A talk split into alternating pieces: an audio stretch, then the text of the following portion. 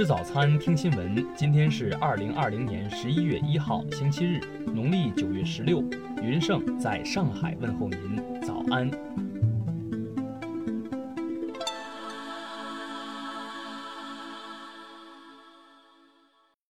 首先来关注头条消息：孟晚舟案近日在加拿大开启听证会，主要围绕加执法部门在拘押过程中是否存在程序滥用问题而展开。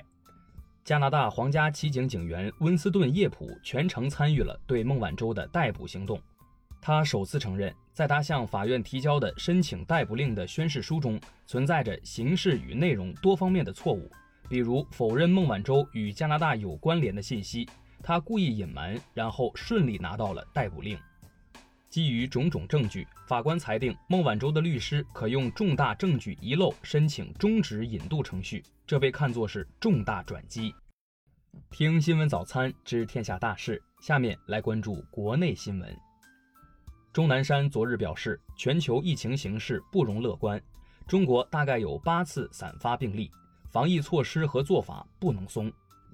新疆喀什疫情防控发布会通报，至昨天十八时，新疆报告新增无症状感染者六十一例，现有确诊病例五十一例。台湾防务部门发布军情通报称，昨天解放军一架运杠八反潜机进入台湾西南空域，台军十月一共二十二次正式通报解放军军机动态。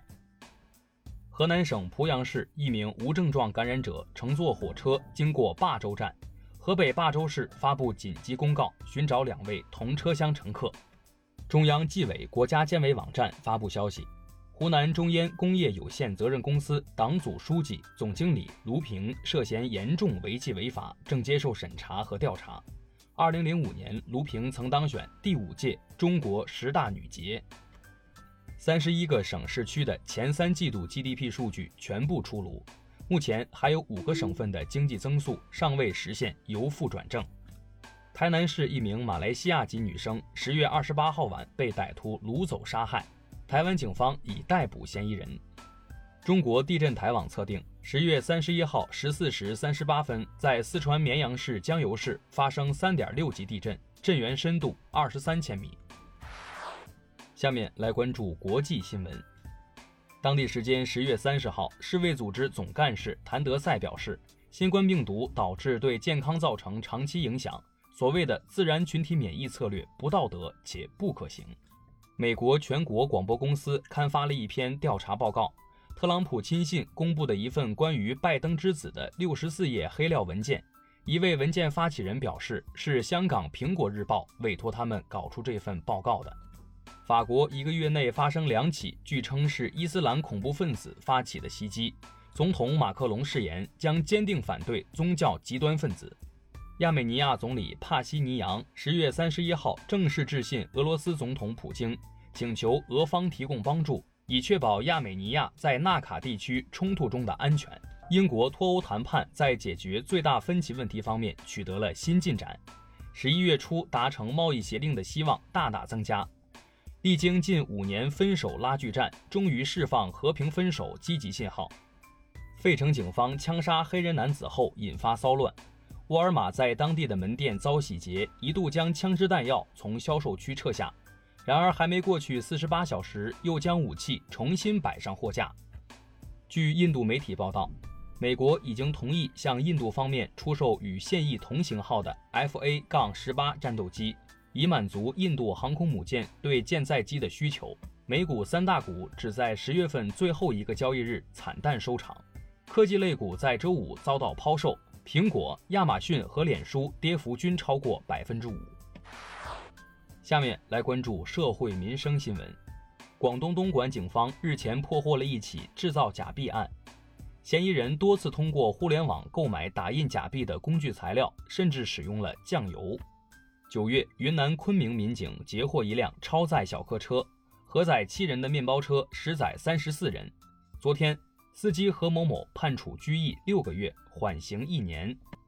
二十二个物流机器人进入浙大紫金港校区，十一月起将为二十七栋楼的学生分发快递，每天可送三千件包裹。广州警方昨天通报，天河区一名男子持刀伤人，随后跳楼自杀。目前两名伤者正在治疗，该案仍在进一步侦办中。狮子座流星将会于十一月十七号至十八号夜间到达极盛。国家天文台昨天提示，若在光污染少的地方，每小时可见十五颗左右。最后来关注文化体育新闻。英雄联盟总决赛昨天结束，来自韩国的 DWG 三比一击败苏宁，获得冠军。中国大陆赛区错失三连冠。